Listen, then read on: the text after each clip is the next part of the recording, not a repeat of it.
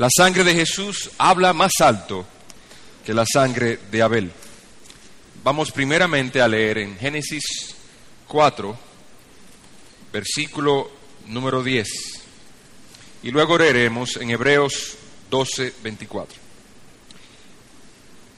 Dice en Génesis 4, 10.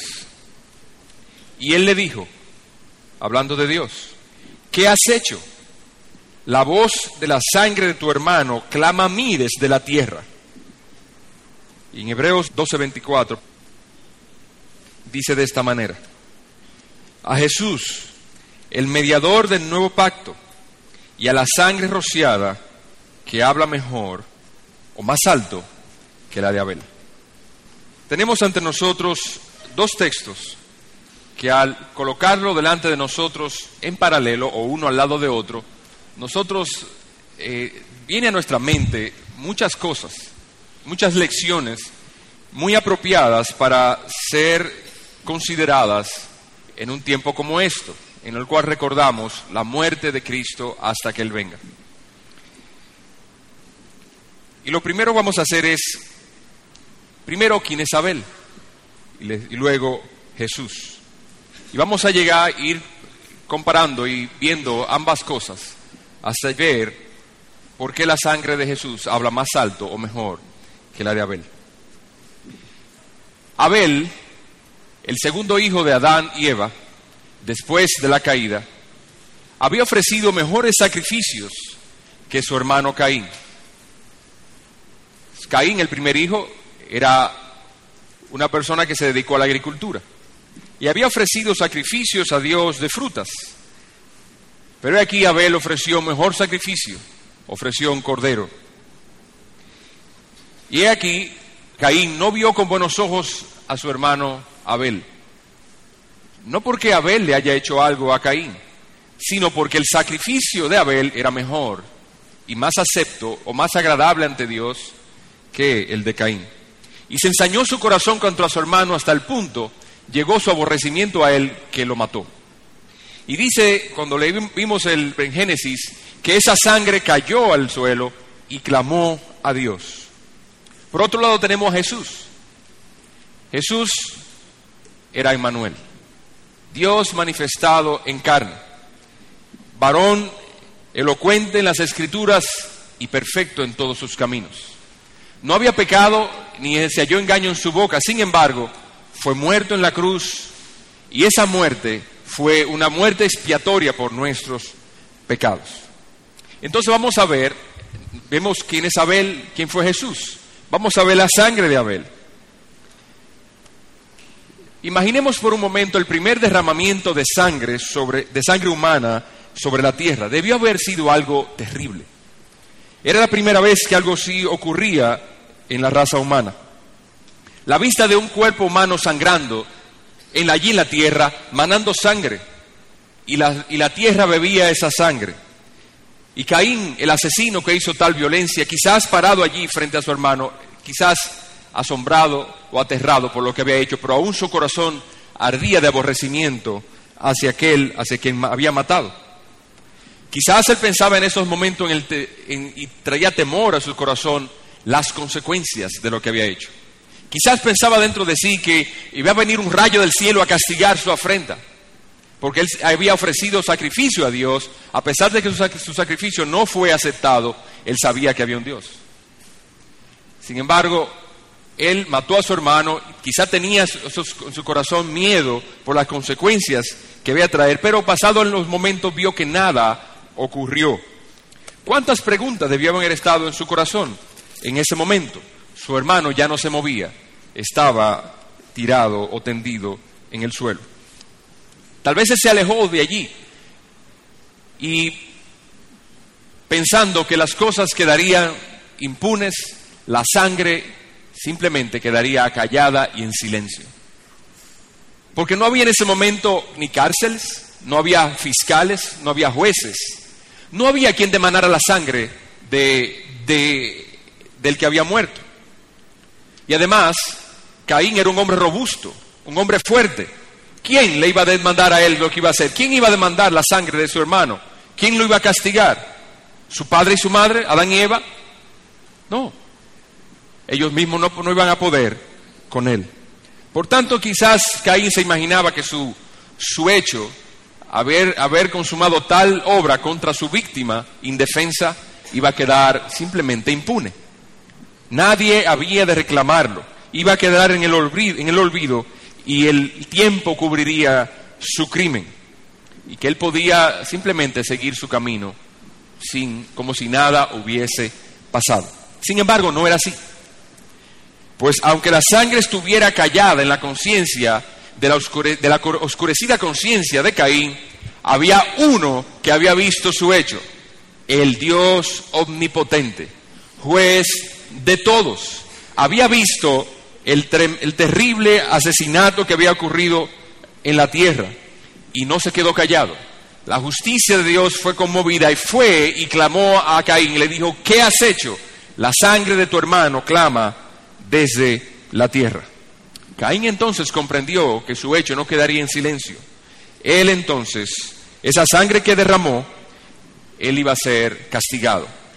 La sangre había de ser vengada, pues había una voz que prevalecía delante de Dios, la voz de Abel prevaleció ante Dios en contra de, Caín. Pero veamos por el otro lado la sangre de Jesús. Allí en el Calvario fue mucho más terrible. Jesús, el Hijo de Dios, quien siendo un hombre, era también Dios manifestado en carne. Fue clavado en el madero maldito. Fue escarnecido, traspasado su costado. Y sin duda Pilato quien se había lavado las manos pensaba que esas cosas iban a pasar desapercibidas como cualquiera de las tantas cosas que él había juzgado y de las mucha sangre que había en su mano que no había sido eh, castigada. Los, los escribas y fariseos quizás pensaron que esa sangre iba a quedar impune y habían dicho quizás dentro de sí, ya nos libramos de aquel que nos decía a nosotros continuamente, hipócritas, quien nos, decía, nos decía continuamente, ay de vosotros, hipócritas, fariseos y escribas, nos libramos de, de tal situación, nos libramos de ese molesto Mesías, de ese molesto hombre que decía ser un Mesías. Ya lo hemos matado, ya le pusimos fin, esa sangre no tendrá una voz. Pero muy pocos se imaginaban que aquel clamor ya había subido al cielo y las consecuencias de su maldad pronto se harían eh, palpables. Los juicios de Dios no se harían esperar, pronto vendrían sobre ellos. La voz de Cristo clamó delante de Dios contra los escribas y fariseos. Pero en la sangre de Cristo ocurrió algo mucho más glorioso. La sangre de Cristo fue derramada no para clamar por justicia delante de Dios, la sangre de Cristo fue clamada para clamar por misericordia ante Dios. Cuán glorioso el hecho de que Jesús clamara, Padre, perdónalos, porque no saben lo que hacen. La sangre de Abel realmente no iba a carecer sin voz delante de Dios y la sangre de Jesús no iba a quedar muda. Clamó para ser oída delante del trono en el cielo pues habló a favor de nosotros, no en contra como la de Abel. La sangre de Cristo habló a favor nuestro. No produció una maldición, la cual merecíamos definitivamente, sino que clamó a favor nuestro. No solicitó venganza, sino que solicitó perdón de pecados. No solicitó castigo, sino solicitó bendición. Tanto la voz de la sangre de Abel y la voz de la sangre de Jesús hablaron. Abel muerto aún habla por ella, dice el apóstol. Y nosotros sabemos que nuestro consuelo, para nuestro consuelo, es que la sangre de Cristo sigue intercediendo por nuestros pecados delante de Dios. Entonces la sangre, tenemos a Abel, tenemos a Cristo, tenemos la sangre de, Abel y la sangre de Cristo.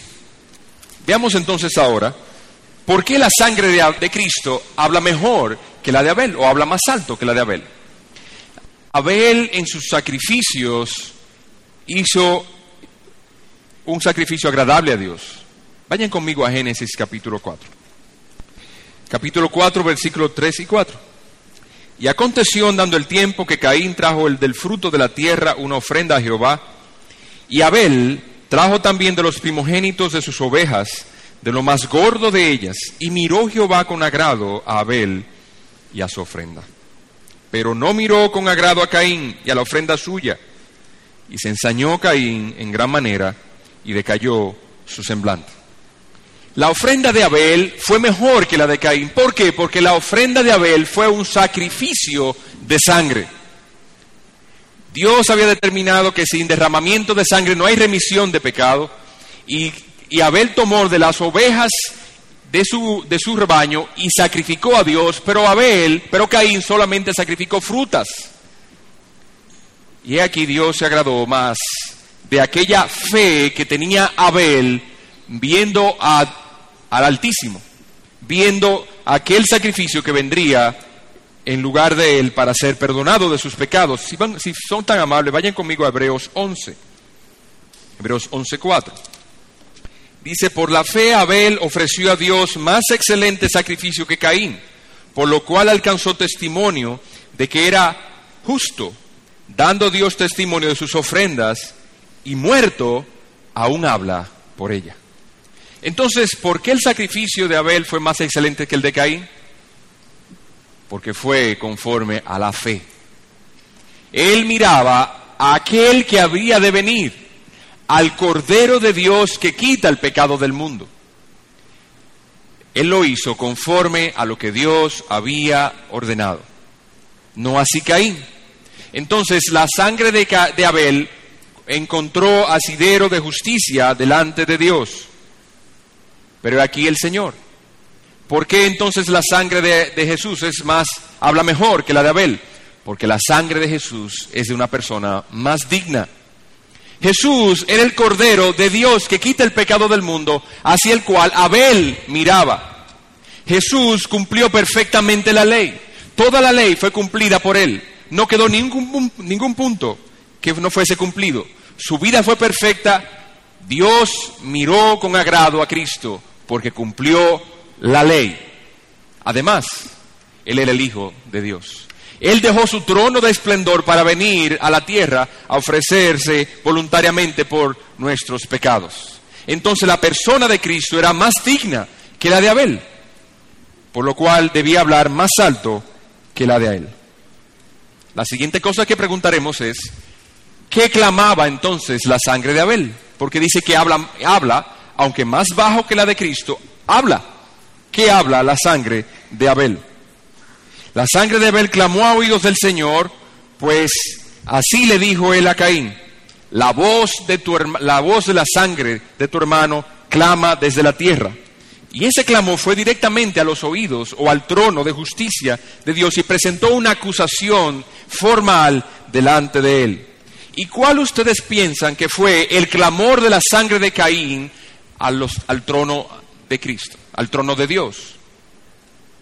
¿Cuál ustedes piensan que fue el clamor y la acusación que presentó esa sangre de Abel ante el trono de justicia de Dios?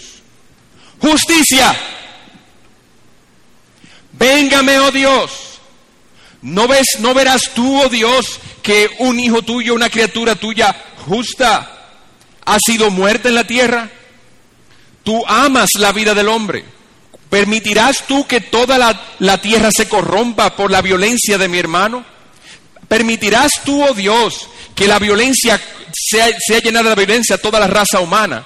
¿Permitirás tú que el más fuerte venga sobre el más débil y lo aplaste solamente porque es más fuerte? Más fuerte? ¿Permitirás, oh tu Dios, que la justicia no sea lo que reine en la tierra? ¿Permitirás tú, oh Dios, que mi sangre quede sin venganza? No. Él clamaba por justicia. Y así la justicia de Dios vino a, vengar, a vengarse delante de Caín. Si el primer asesinato fue pasar a desapercibido por el grandioso juez de todos, sería como si Dios otorgara una licencia para matar a todos los hombres. Ahora, ¿qué dice la sangre de Jesús? La sangre del Salvador, veamos en la cruz del Calvario fluye de su cabeza, fluye de sus manos, fluye de sus pies, fluye de su espalda, quebrantada por los latigazos. ¿Qué piensas tú que clama la sangre de Cristo ante el trono de justicia de Dios? Esa sangre clama en alta voz a Dios y dice, es tu propio hijo que está aquí, es tu hijo amado que está muriendo. Mira cómo me han latigado, mira cómo me han vejado, mira cómo me han humillado, mira cómo han quebrantado mi alma, mira cómo se han burlado de mí. Mira, oh Dios, y considera, mira, oh justicia de Dios, y considera cómo estoy muriendo por, por los pecados de estas personas, cómo ellos me han latigado, cómo se han burlado de mí, hicieron un juicio injusto. Mira cómo yo he cumplido tu ley. Estoy a ti aquí para cumplir tu ley. Estoy dolí, estoy bajo sufrimiento, bajo agonía por tu ley.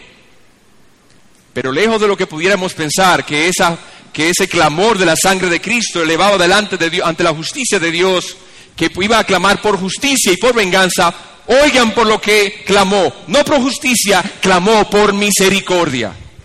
Oh, cuán glorioso es el oír estas palabras. Cuán glorioso es, aleluya, que la voz de Cristo clamó no por la justicia que podía ser, que podía vengar su sangre, sino por misericordia para los transgresores. Perdónalos porque no saben lo que hace. Bendito y exaltado sea el Cordero por siempre.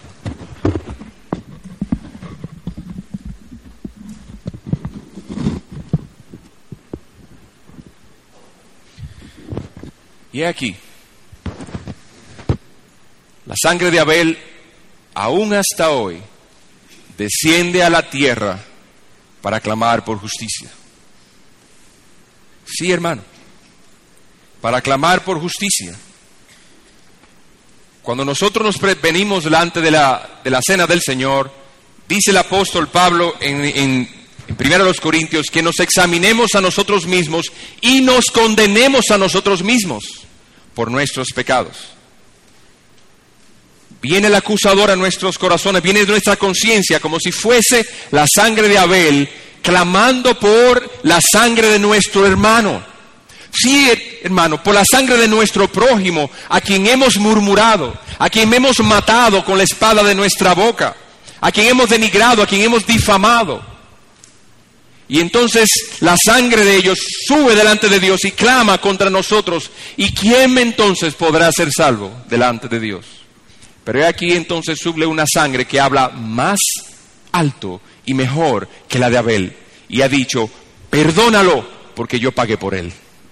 He aquí Jesús, el Hijo de Dios.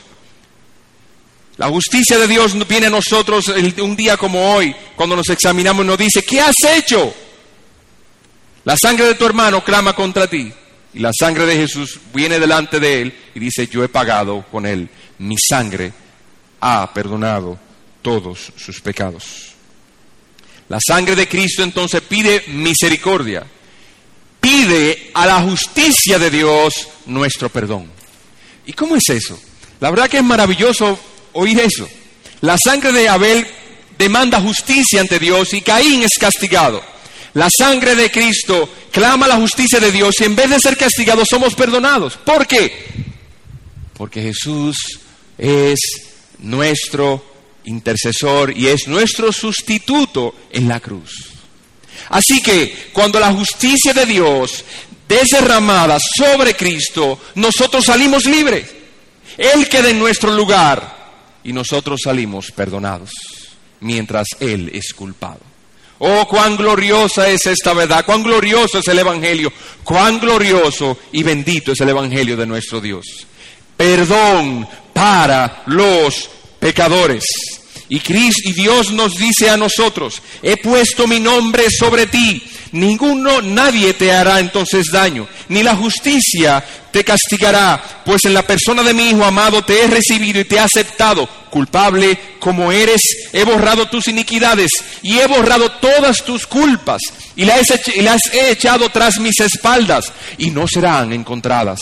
Y aunque fueran buscadas y sean investigadas, nunca más serán halladas, porque las he echado en lo profundo del mar por cuanto tú fuiste sustituido en la cruz. Ya la justicia de Cristo no puede más, la justicia de Dios ya no puede más condenarlo por la justicia de Cristo. Dice la Escritura que Jesús es justicia nuestra. Así que cuando viene el, águila de la justicia de Dios, viene el acusador, viene nuestra conciencia, nosotros podemos decirle muy claramente, he aquí, Cristo ha perdonado mis pecados. Sí, pastor, pero muchas veces yo vengo aquí a esta mesa de reconciliación y clamo a Cristo, Señor, perdóname, y no siento que Dios me ha perdonado, no siento que su sangre me ha lavado. He aquí lo que dice el salmista. Y respóndele así, y daré por respuesta a mi acusador que en ti he confiado. Si la sangre de Abel tenía predominio para maldecir, justamente la sangre de Cristo tiene aún mayor predominio para bendecir a los hijos de los hombres. No por la sangre de otro, como Abel debía con fe, sino por la propia sangre de él. Hemos visto entonces Abel y Cristo. Hemos visto la, sangre de Abel y la sangre de Cristo. Hemos visto el clamor de la sangre de Abel, el clamor de la sangre de Cristo. Veamos también que la sangre de Abel clamó a Dios antes que Caín hablara. Caín estaba sordo a los clamores de la sangre de su hermano. Lo había callado. Pero he aquí, hermano, cuán consolador es esto. Mucho antes, mucho antes que oigas, que allá en los cielos se oiga tu oración de arrepentimiento, se oye la sangre de Cristo pidiendo por tu perdón. Dios la escucha y perdona tu alma culpable. Mucho antes que tú clames por arrepentimiento, ella intercede ante Dios por ti. No fue la voz de Caín la que trajo venganza sobre él, fue la voz de Abel, la sangre de Abel, quien trajo venganza. Mucho antes que Caín hablara o dijera algo, se supiera lo que había hecho, ya la sangre de Abel estaba intercediendo ante el trono de justicia de Dios. Mucho antes que hablara. Hermano mío, nuestro consuelo es este. Mucho antes que cualquiera de nosotros viniera o venga a Cristo, a Dios, a pedir arrepentimiento, la sangre de Cristo ya ha intercedido por nosotros. Qué consolador es esto.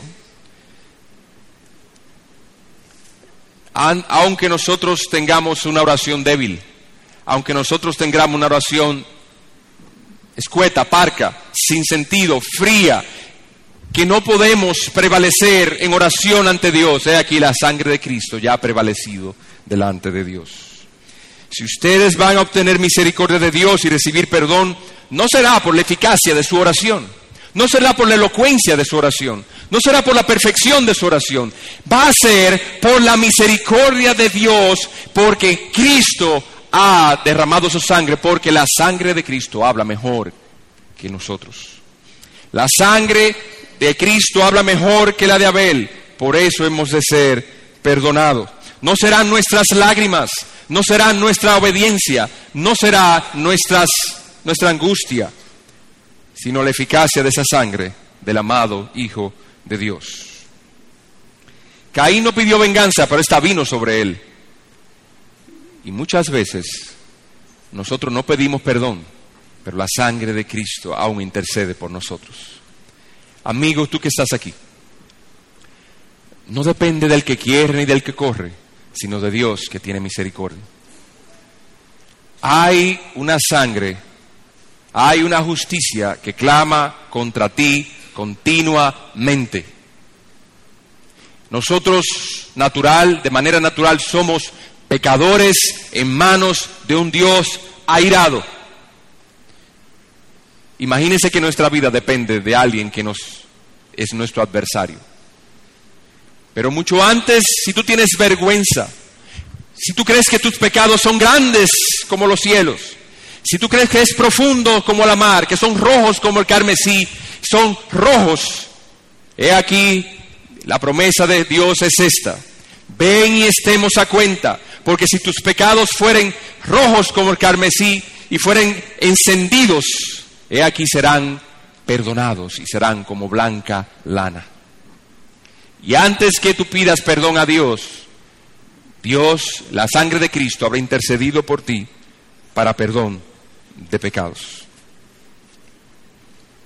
La sangre de Cristo, así como la sangre de Abel habló en contra del culpable, la sangre de Jesús no intercede por el, por el inocente. Amigo, considera esto. Es cierto que quizás tú eres una persona respetable en la sociedad, una persona sobria, conocida por y elogiada por su temperamento, una persona elogiada por su dedicación a su familia, una persona elogiada en la sociedad y por sus conocidos, por trabajador, porque no le hace mal a nadie, antes quiere hacerle el bien a todos, porque reparte ropas, porque da de comer al hambriento. Pero oye bien, la sangre de Cristo no fue derramada por el inocente, fue derramada por el culpable. Y así la sangre de Cristo no intercede por el inocente, intercede por el culpable. Así que Cristo Jesús vino al mundo para salvar a los pecadores, no a los que no son pecadores. Así que, ¿quieres tú que Jesús, la sangre de Jesús interceda por ti? Declárate ahora mismo transgresor de la ley de Dios. Dile a Dios, oh Señor, yo he derramado sangre inocente. Mi corazón está lleno de amargura, está lleno de resentimiento contra mi hermano. Mi corazón está lleno de penumbra, turbación a causa de que yo no he perdonado a mi hermano. Mi corazón está lleno, mi boca está llena aún de murmuración. Mi corazón está lleno de difamación. He aquí, mis ojos están llenos de lujuria. Mis pies han corrido a derramar sangre o a hacer lo mal hecho. Señor, yo soy un pecador. He aquí, si yo soy pecador, tú has dicho que la sangre de Cristo hablará más alto que la de Abel, más alto que la justicia tuya en mi favor. Perdona mis pecados. Y fíjate que el texto dice que la sangre de Cristo habla mejor o más alto que la de Abel. Pero fíjate que dice habla. Vamos a ese texto. Hebreos 12, 24. A Jesús, el mediador del nuevo pacto, y a la sangre rociada que habla mejor o más alto que la de Abel. La palabra que quisiera llamar tu atención es la palabra habla. Está conjugado en un tiempo presente, como si en este momento, como yo estoy hablando, ella también está hablando y la de Abel, y asimismo, como si en este momento, como yo estoy hablando, la sangre de Cristo también está hablando. Ambas están hablando a Dios. Ambas están, una defendiendo, una eh, justificando y otra acusando. Pero la sangre de Cristo habla más alto que la de Abel. Bendito sea nuestro Dios, porque Él no habló y dejó de hablar. Bendito sea porque habla y sigue hablando constantemente. Mis pecados son muchos, constantes, y Cristo sigue hablando en favor mío. Hace años algunos de nosotros vinimos a Cristo y encontramos perdón, pero nuestra fe desmaya, nuestras dudas florecen, nuestras dudas se, se acrecentan y nuestras debilidades nos abaten. Oh hermano, cuán triste es cuando nosotros vemos y vemos que nuestras debilidades nos colman, en el sentido de culpa nos agobia, no sabemos qué hacer. Pero aquí tenemos esto, la sangre de Cristo aún habla a nuestro favor. Vayamos otra vez y miremos otra vez a la cruz.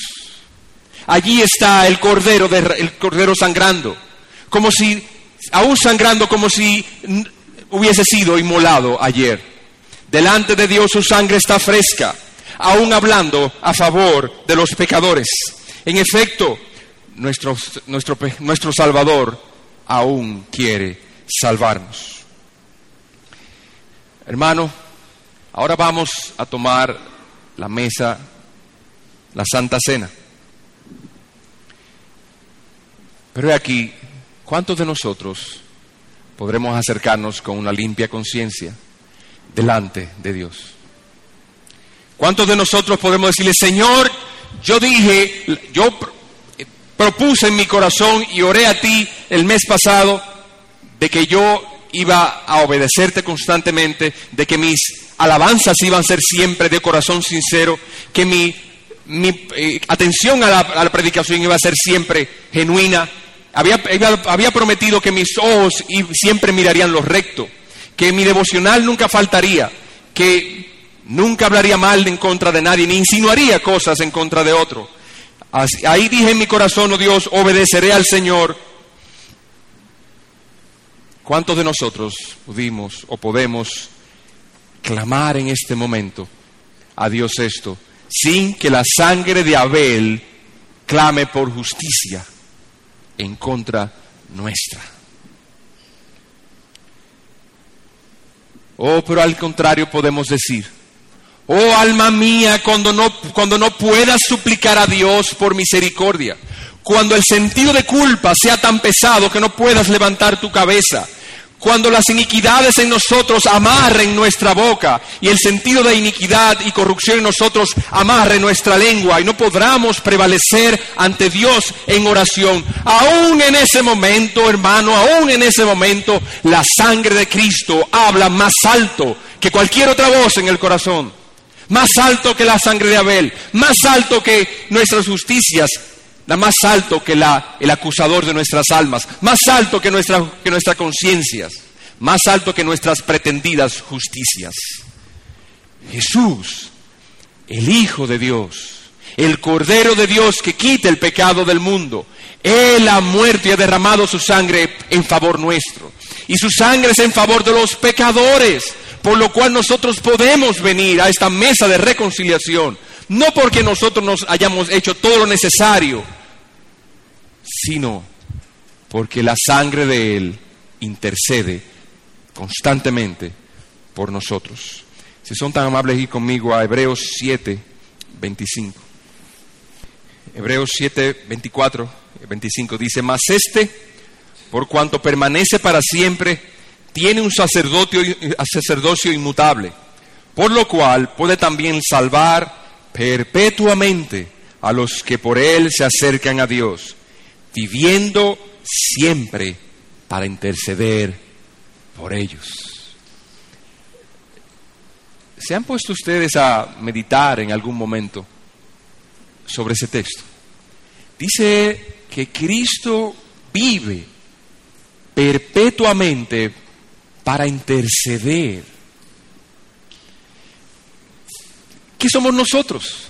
Para que Cristo se ocupe en interceder por nosotros continuamente. Por eso dice lo que habíamos leído el texto, su sangre habla, habla ahora, habló antes y seguirá hablando mañana porque Él vive para interceder perpetuamente por nosotros. ¿Qué somos nosotros para que Cristo, su oficio, sea interceder por nosotros? Como si no hubiese nada más importante en este mundo que interceder por nosotros. Como si no fuese cosa suficiente el preservar los cielos y la tierra con la palabra de su poder. Él vive no para preservar los cielos y la tierra por la palabra de su poder. Él vive perpetuamente para interceder por nosotros. Oh hermanos, qué gloriosa, glorioso texto. Para eso Él vive. Su sangre para eso habla más alto que la de Abel. Yo no dudo que haya aquí alguno de nosotros que esta noche al venir a la Santa Cena no pueda levantar su rostro ante Dios. Ni siquiera pueda orar por el gran sentido de culpa.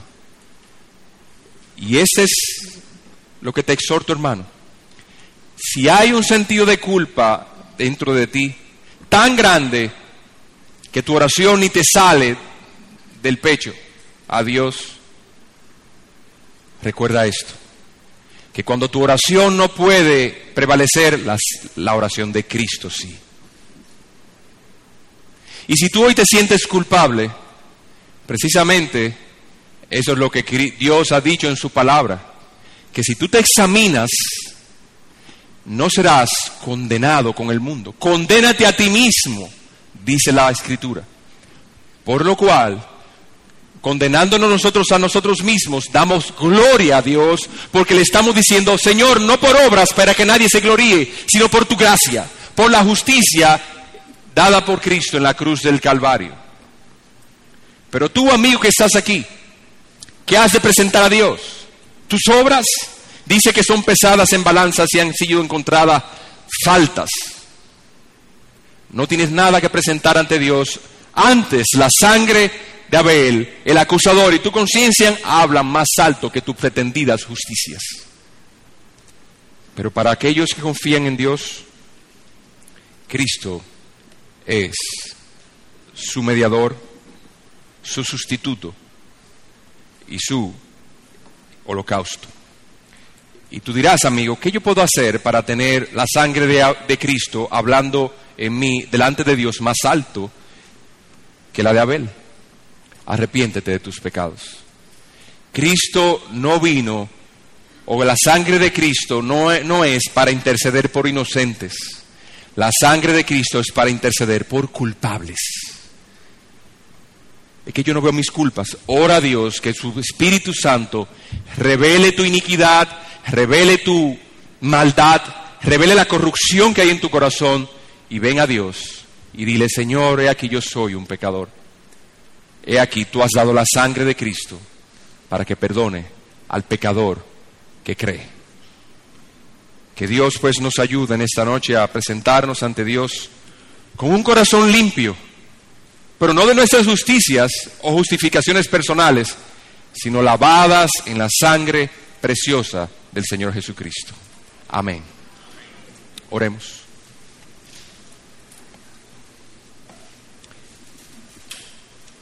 Oh Dios, bendito sea tu nombre por siempre. Gracias por Jesucristo, justicia nuestra. Gracias por su sangre, Señor, que ha intercedido por nosotros y que habla más alto que la de Abel. Oh Padre, nosotros somos pecadores y hay tal nube de testigos en contra nuestra que no podemos ni levantar el rostro ante ti. Pero tú nos has enseñado, Señor, y esta noche hemos visto con claridad que la sangre de Cristo habla más alto, no a favor del inocente y del perfecto, sino a favor del culpable. Oh Dios, nosotros somos culpables. Y nosotros, de tus hijos, somos culpables por cuanto cuando deberíamos tener una fe fuerte, andando los años, nuestra fe es débil. Cuando deberíamos tener, eh, echar afuera la incredulidad, las dudas aún permanecen. Cuando deberíamos ver más claramente la gloria de Cristo y el brillo de su promesa, he aquí nosotros, nuestra vista es opacada por la visión de las cosas terrenales. Cuando debemos tener más amor hacia ti, tenemos estamos inclinados a tener más amor al mundo. Oh Señor, ten misericordia de nosotros. Escucha, oh Dios, la sangre de Cristo que clama más alto que nuestras culpas, más alto que nuestras pretendidas justicias, más alto que Satanás, más alto que nuestras conciencias. Sea vindicada tu justicia por la sangre del Cordero que murió por nuestros pecados. Señor, óyenos y bendícenos, porque te lo rogamos. En los méritos de aquel Cordero que derramó su sangre hasta la muerte. Cristo Jesús. Amén. La cena del Señor es para hermanos convertidos, bautizados y en plena comunión con el Señor. Si hay un hermano de otra congregación que está con nosotros, es bienvenido para tomarla junto con todo el cuerpo. Esa es una mesa en la cual nosotros recordamos a Cristo, su muerte, y que somos un solo cuerpo, somos una sola carne, una sola, una sola sangre en aquel que murió por nosotros. Que Dios pues bendiga este tiempo en nuestros corazones.